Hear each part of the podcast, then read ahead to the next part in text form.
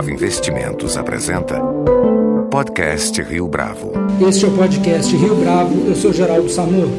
Nosso convidado de hoje é um fiscal do gasto público e da transparência nas contas públicas no momento em que ambos estão sendo questionados. Gil Castelo Branco é cofundador e secretário-geral da Associação Contas Abertas, que fica aqui em Brasília.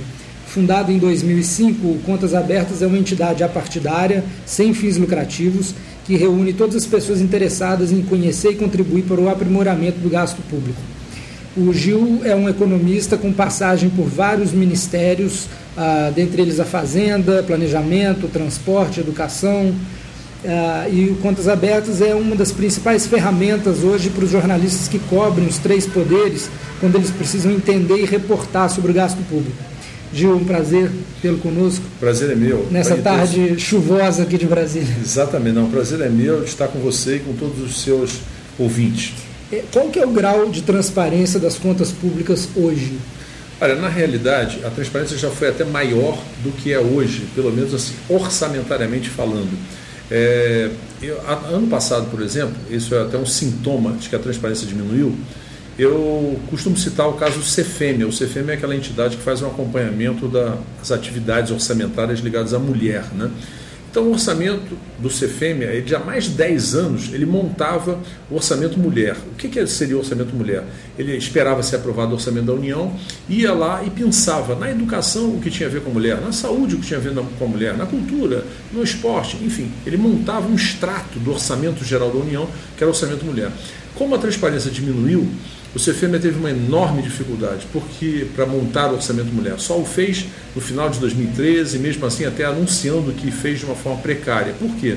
Porque hoje são aprovados programas e ações no, na lei orçamentária, programas muito genéricos. Então você acaba tendo dificuldade de separar o que está beneficiando a mulher, o homem, a criança, o índio, o esporte. Então eu acho que nós perdemos um pouco de transparência orçamentária aí. Agora, por outro lado, nós temos nós temos crescido, digamos assim, pelo menos no arcabouço legal, para o Brasil ser um país mais transparente. Então, por exemplo, é, no ano passado, entrou em vigor, em 2013, é, a obrigação de que todas as cidades brasileiras com menos de 50 mil habitantes coloquem as suas contas na internet. Isso já era uma obrigação para as cidades com mais de 100 mil habitantes, já era uma obrigação para as cidades com mais de 50 mil, mas as menores aquelas com menos de 50 mil ainda não estavam incluídas e agora passaram a estar. É, a lei é boa, a lei é ótima. Agora, eles estão fazendo isso? Ainda não. Quer dizer, grande parte dos municípios ainda não publicam suas contas. Culpam o prefeito anterior, que já deveria estar tentado é, fazer, né, criar essa estrutura de informática, é, mas na realidade eles próprios também são culpados, os atuais, porque houve um prazo muito grande para fazer isso. A lei é de 2009 Portanto, houve é, quatro anos para que eles se preparassem para colocar as suas contas. E mesmo assim, a gente sabe que criar um portal hoje não é tão difícil. Até porque a maioria das informações ele já é obrigado a informar o Tesouro Nacional. Então, eu acho que é uma lei importante. A outra foi a Lei de Acesso à Informação, que começou, digamos, em 2012 fez agora um ano e pouco, mas ela permite que qualquer cidadão faça uma consulta a um órgão público e ele tem um prazo de 20 dias para responder, prorrogáveis por mais 10. Se ele negar, vai ter que negar por escrito. Então eu acho que é um fator importante. Então eu acho que se por um lado perdemos um pouco de transparência, por outro lado temos ganho é, instrumentos é, legais que podem futuramente nos tornar um país mais transparente. Ju, a gente está gravando aqui no seu escritório em Brasília e tem uma bandeira do Brasil atrás da sua mesa. Qual que é o significado dessa bandeira? É, o significado é, é até curioso porque nós achamos o seguinte: a bandeira do Brasil não é propriedade de nenhum órgão público. Né? Muito comumente aqui no Brasil, ao contrário do que acontece em outros países, né, a bandeira nós só vemos no órgão público, em mastros de órgãos públicos né, ou em salas de autoridades. Então nós fizemos questão de colocar aqui uma bandeira, porque a impressão que nós temos é que uma entidade da sociedade civil pode fazer tanto e às vezes até mais do que muitos daqueles órgãos que estão ali na esplanada ou espalhados por todo o Brasil, nas prefeituras e nos estados. Então a bandeira tem um significado emblemático de que a bandeira é de todos nós, a bandeira não é só uma propriedade de um órgão público. Você está dizendo que a sociedade civil tem poder? A sociedade civil tem muito mais poder do que ela imagina. Eu acho que uh, nós somos como uma manada de búfalos trancafiada num cercado de ripas de madeira. Basta que alguns comecem a se movimentar, que essa situação muda é, literalmente. E foi o que nós vimos em junho do ano passado. Né? Na verdade, um movimento que começou pequeno acabou ganhando uma dimensão que ninguém imaginava. Aquilo deixou completamente desnorteadas as autoridades, até dos três poderes. Né? Eu acho que nós só tivemos a infelicidade desse movimento depois ser até roubado, digamos assim, é, pelos black blocs, quer dizer, que retiraram aquelas pessoas que participavam né, é, de uma forma pacífica, aquelas que queriam simplesmente reivindicar né, os seus direitos e acabaram então é, perdendo a vontade de participar em função de toda aquela depredação, em função de tudo aquilo que aconteceu, sabe-se lá com que interesses. Né?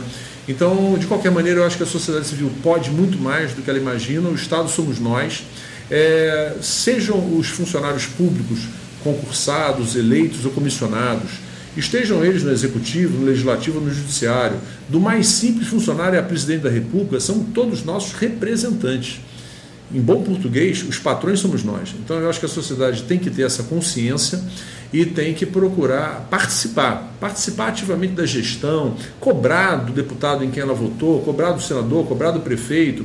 Eu acho que criticar, eu acho que nós temos hoje essa sensação de que a sociedade é, pode muito mais do que ela própria crê.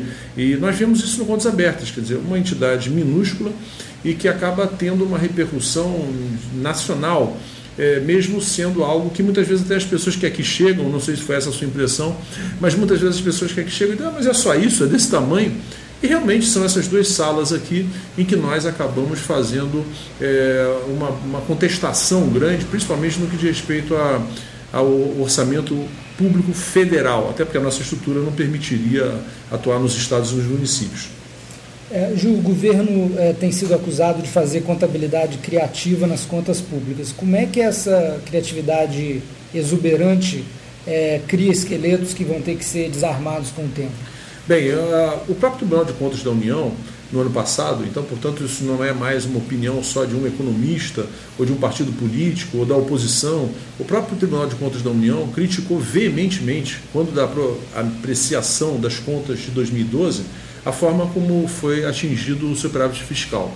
Criticou é, por essas manobras do final do ano que acabaram envolvendo, isso já no final do ano de 2012, né, que acabaram envolvendo ali BNDES, Petrobras, Caixa Econômica Federal, Fundo Soberano, é, criticou o acréscimo dos reais a pagar, que já vem sendo isso historicamente, e pelo menos desde o início da década de 2000, crescente e preocupante, e ele criticou, e o próprio ministro disse, quando perguntaram a ele se aquilo era uma maquiagem, o, o, ministro respondeu até de uma forma irônica, dizendo que não sabia se era maquiagem, isso o ministro José Jorge, porque a maquiagem normalmente era para melhorar as mulheres e torná-las mais bonitas, e não era exatamente o que estava acontecendo nas contas públicas.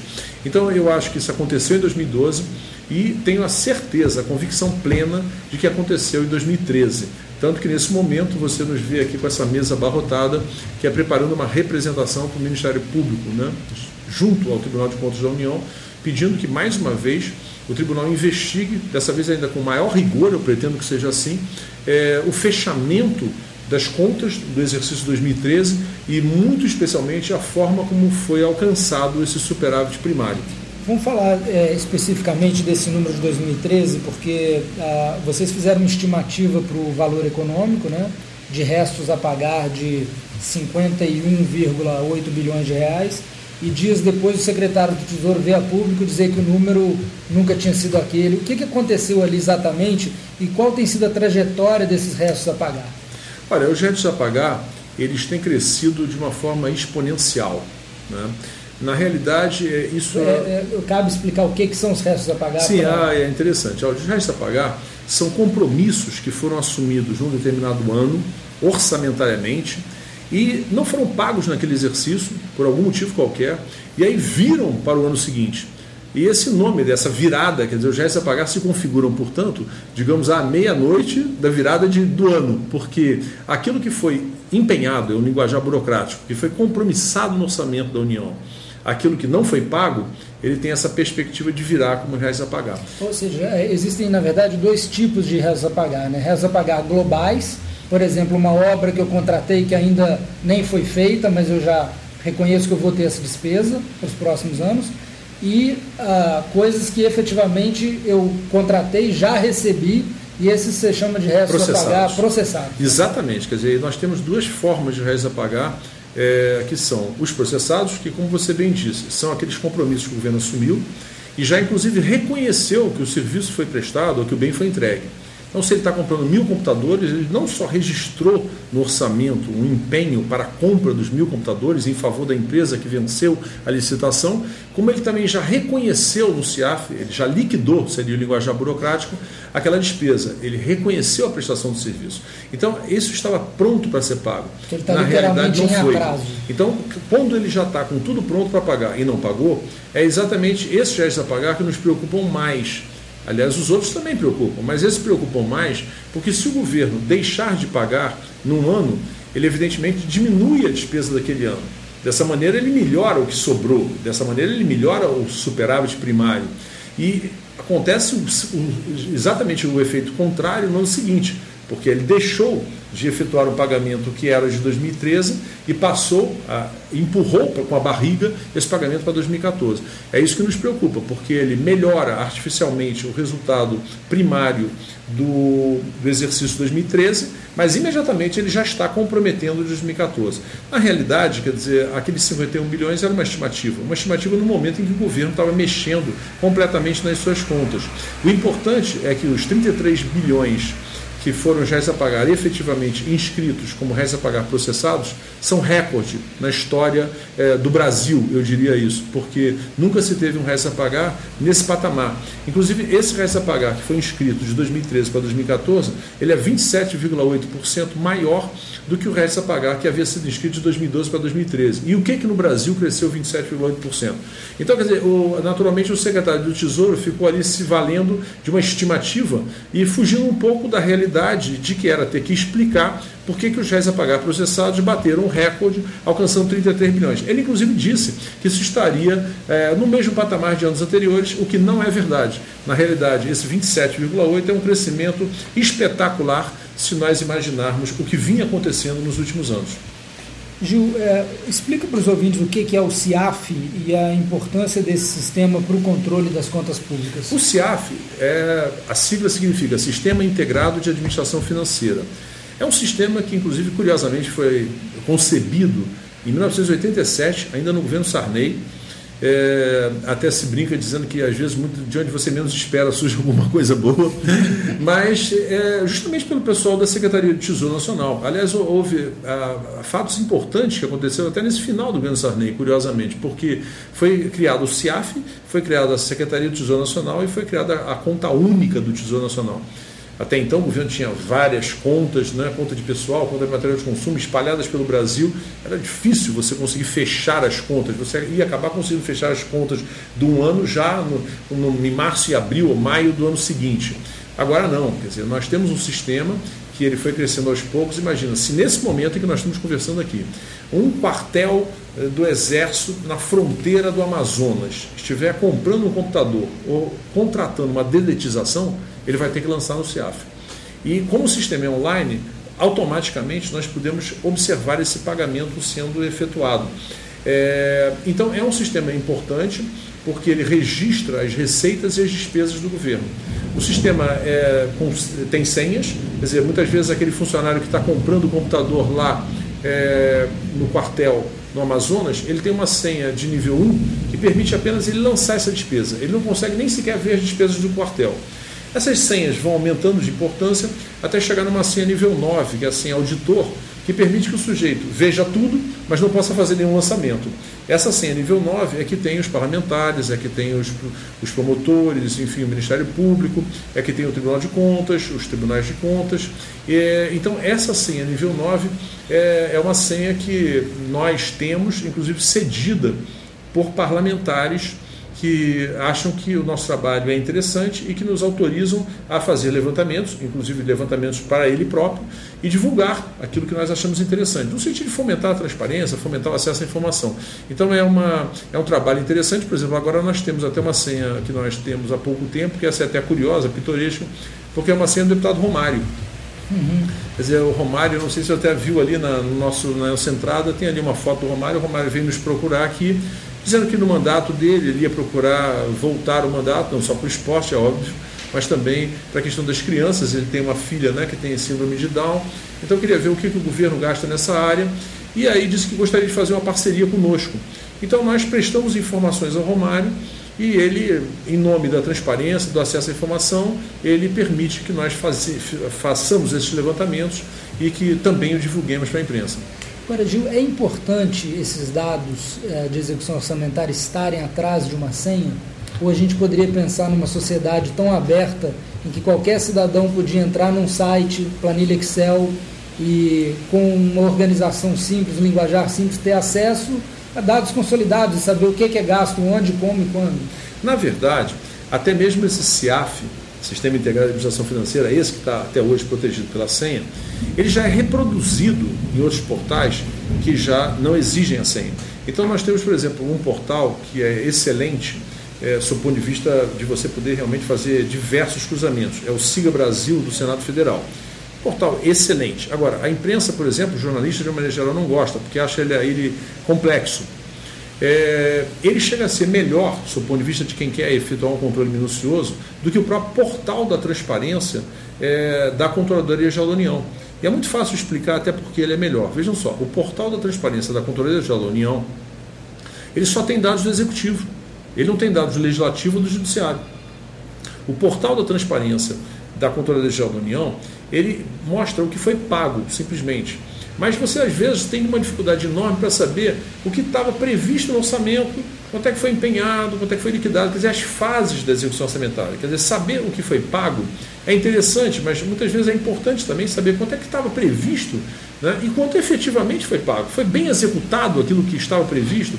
Então, eu digo, isso no, no portal Siga Brasil é, é absolutamente possível já no portal da transparência não. E o Siga Brasil com a vantagem de que tem informação dos três poderes, quer dizer, seja é, o executivo, o legislativo ou o judiciário, assim como o CIAF. O CIAF é aquele que é protegido por senha, ele também envolve os três poderes.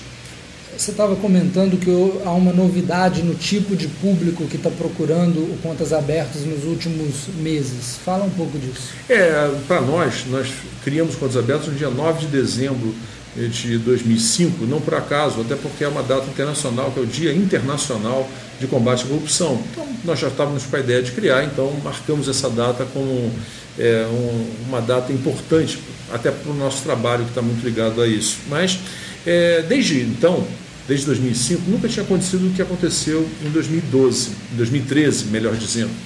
Porque nós passamos a ser procurados por investidores é, que vinham ao Contas Abertas quer dizer, e queriam conversar sobre as contas públicas brasileiras. Isso para nós foi uma surpresa. Investidores internacionais? Investidores nacionais, internacionais, grupos de investimento, inclusive secretários de negócios de embaixadas estrangeiras. Isso me chamou a atenção porque é evidente que essa procura por informações ela decorre da falta de credibilidade que hoje existe em relação às contas públicas nacionais, em função dessas mágicas, desses truques que foram feito para, feitos para o fechamento das contas, especialmente as de 2012 e agora, como nós já procuramos provar, é, em 2013. Então, é, é, isso me preocupa, porque eu acho que essa situação de, de, digamos, de insegurança, ela acaba implicando numa retração dos próprios investimentos. Quer dizer, inseguro, o investidor não aplica os seus recursos num país em que ele não sabe exatamente o que está acontecendo. Então, é, eu acho grave, por isso nós estamos tentando provocar né, é, o Ministério Público para que o Tribunal de Contas da União faça uma análise rigorosa e, mais uma vez, tal como fez no ano passado, condene essas práticas, porque, a meu ver, elas são responsáveis por essa perda da credibilidade. Inclusive, não tenho nenhuma dúvida de que, se o Brasil for rebaixado pelas agências de risco, como isso é cogitado né, para é, o decorrer deste ano, é, se isso vier a acontecer, em grande parte acontecerá pela menor credibilidade das contas públicas e por essa maquiagem que tem sido feita para fechar os exercícios. Uh, Gil, essa queda na transparência, ela acabou se traduzindo uh, em mais financiamento para o Contas Abertas? É, na verdade a nossa receita ela tem sido crescente, não é? é nós prestamos informações a órgãos, né? Que nos procuram porque sabem, vamos dizer, da nossa expertise em mergulhar no orçamento e tirar dali informações que possam ser interessantes para cada uma dessas empresas que é, essas entidades que nos contratam. Então, no momento, por exemplo, estamos fazendo um trabalho para o Banco Mundial, fizemos já trabalhos para o Unicef, especificamente ligados à criança. O Banco Mundial está ligado às regiões metropolitanas, quatro das regiões metropolitanas do país. E temos entidades que também são nossos clientes, eu diria, como a Fiesp, como a Confederação, Confederação Nacional da Indústria, a Confederação Nacional da Agricultura. É, entidades que procuram informações. Quer dizer, recentemente é, fomos até procurados pelo próprio Conselho Federal de Medicina. Ainda não assinamos contrato, mas temos conversado, porque eles sentiram a necessidade de conhecer um pouco mais sobre as despesas da saúde no Brasil e, no, e por isso nos procuraram, e até pela Confederação Nacional dos Municípios, com quem também estamos prestes a celebrar um contrato. Então, é, nós procuramos, é, é nesse trabalho, né, informar a esses órgãos que nos contratam é, sobre o que de fato está acontecendo. Vocês se financiam com esses projetos para esses clientes? É Exatamente. O Contas Abertas ele não aceita, isso está no próprio estatuto, nenhum centavo público, até porque eu acho que seria algo antiético estar acompanhando os gastos públicos sendo financiado por eles. Então, o que nos diferencia, talvez, da enorme maior parte dessas, das ONGs brasileiras, eu diria, é o fato de que não aceitamos recurso público em, em qualquer hipótese. Então, eu acho que isso nos dá uma certa independência maior é, para poder eventualmente estar fazendo uma crítica, ou uma crítica que pode ser construtiva, uma crítica que, inclusive até um elogio, não são só críticas, mas eu acho que temos assim elogiado algumas atividades é, que o governo executa, é, com toda a independência, até porque não temos nenhuma ligação política partidária e também não temos nenhuma vinculação com o governo. Vamos falar um pouco de financiamento de campanha eleitoral. O que, que você está vendo em termos da evolução ou falta de na, na transparência do, do que é declarado?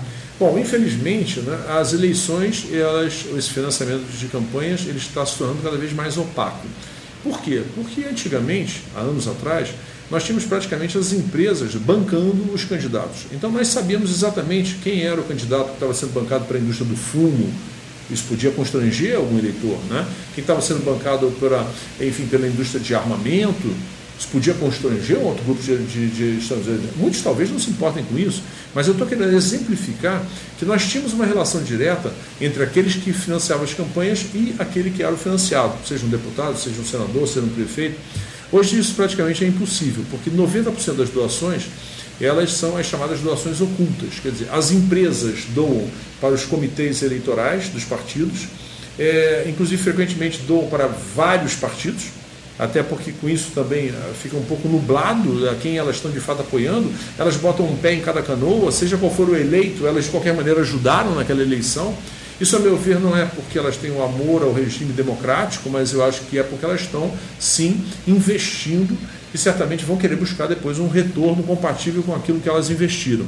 Então, eu acho que com essas doações ocultas, o que nós temos é o seguinte: as empresas, sobretudo as construtoras, as empreiteiras, que são as grandes financiadoras junto com o sistema financeiro, elas doam para os partidos e, num determinado momento, o comitê do partido, o comitê central, o comitê estadual, vai passar aquele dinheiro para o candidato. Então nós vamos ficar com a empresa lá na ponta, tendo doado para vários partidos, e nós vamos ter depois despesas dos candidatos bancadas por esses comitês. Então, isso são as chamadas doações ocultas, elas já chegam a 90% de todas as doações, então, nós acabamos sabendo qual foi a empreiteira que mais doou, qual foi aquele que mais recebeu, qual foi a campanha mais cara, mas perdemos muito daquela relação direta que deveria existir, no meu modo de entender, até porque a prática do brasileiro não é doar para partido.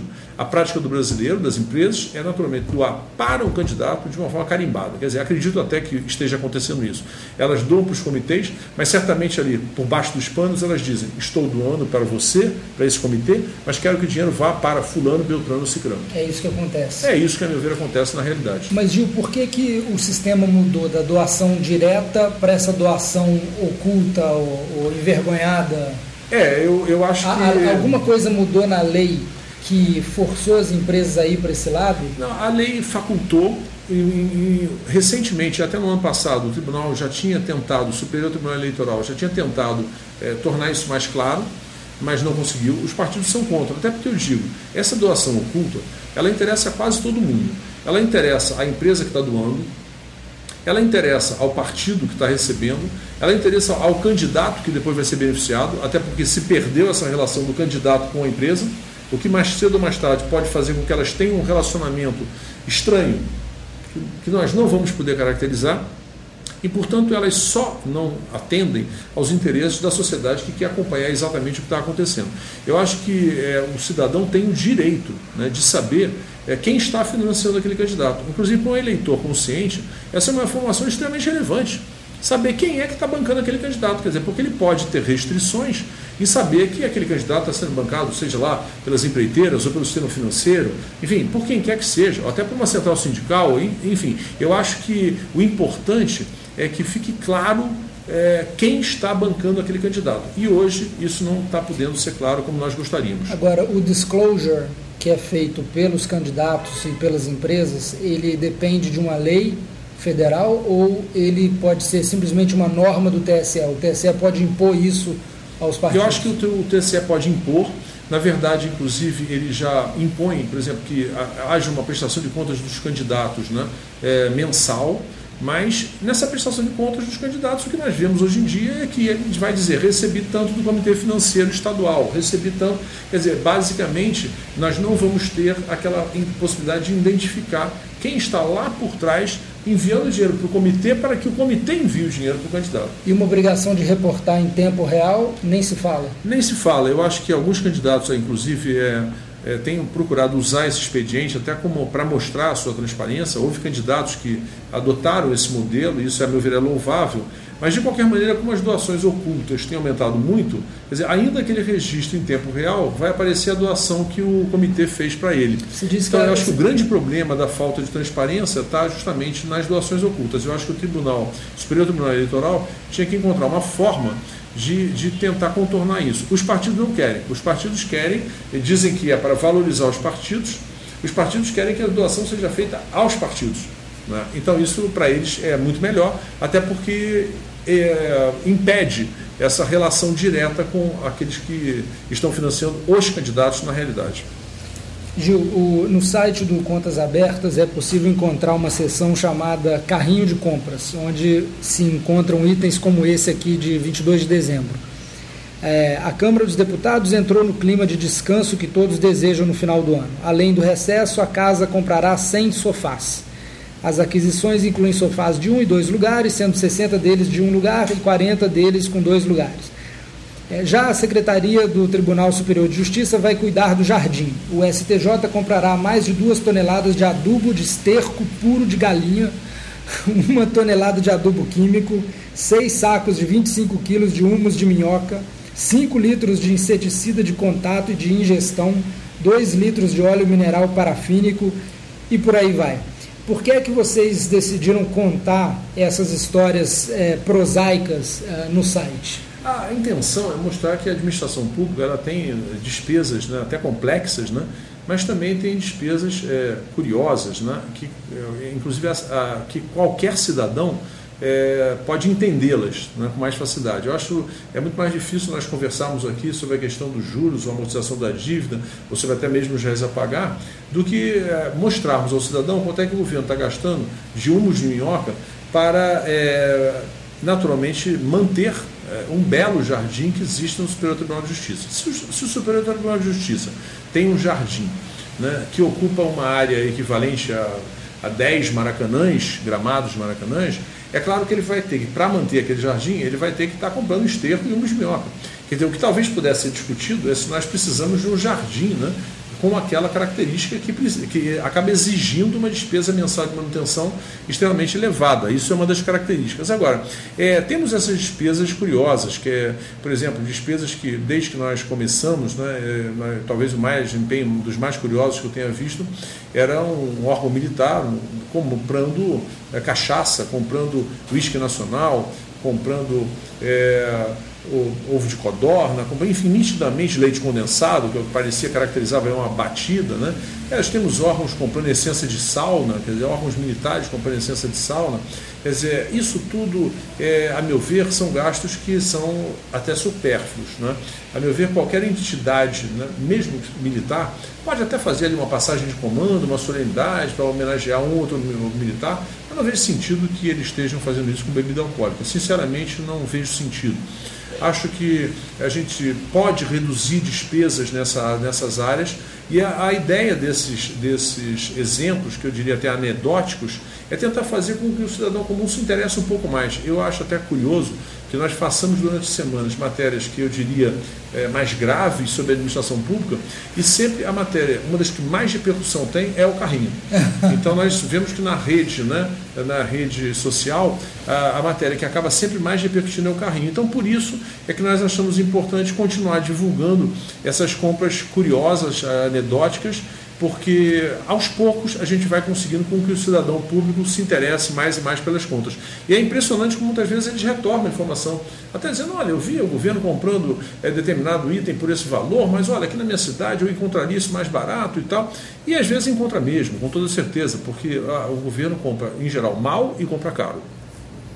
Gil Castelo Branco, muito obrigado pela sua participação e a todos vocês aqui do Contos Abertos pelo trabalho de vocês com edição de Flávio Duarte. Esse foi mais um podcast Rio Bravo. Você pode comentar essa entrevista no SoundCloud, no iTunes ou no Facebook da Rio Bravo. Foi um prazer, Geraldo. Espero estar outras vezes com vocês.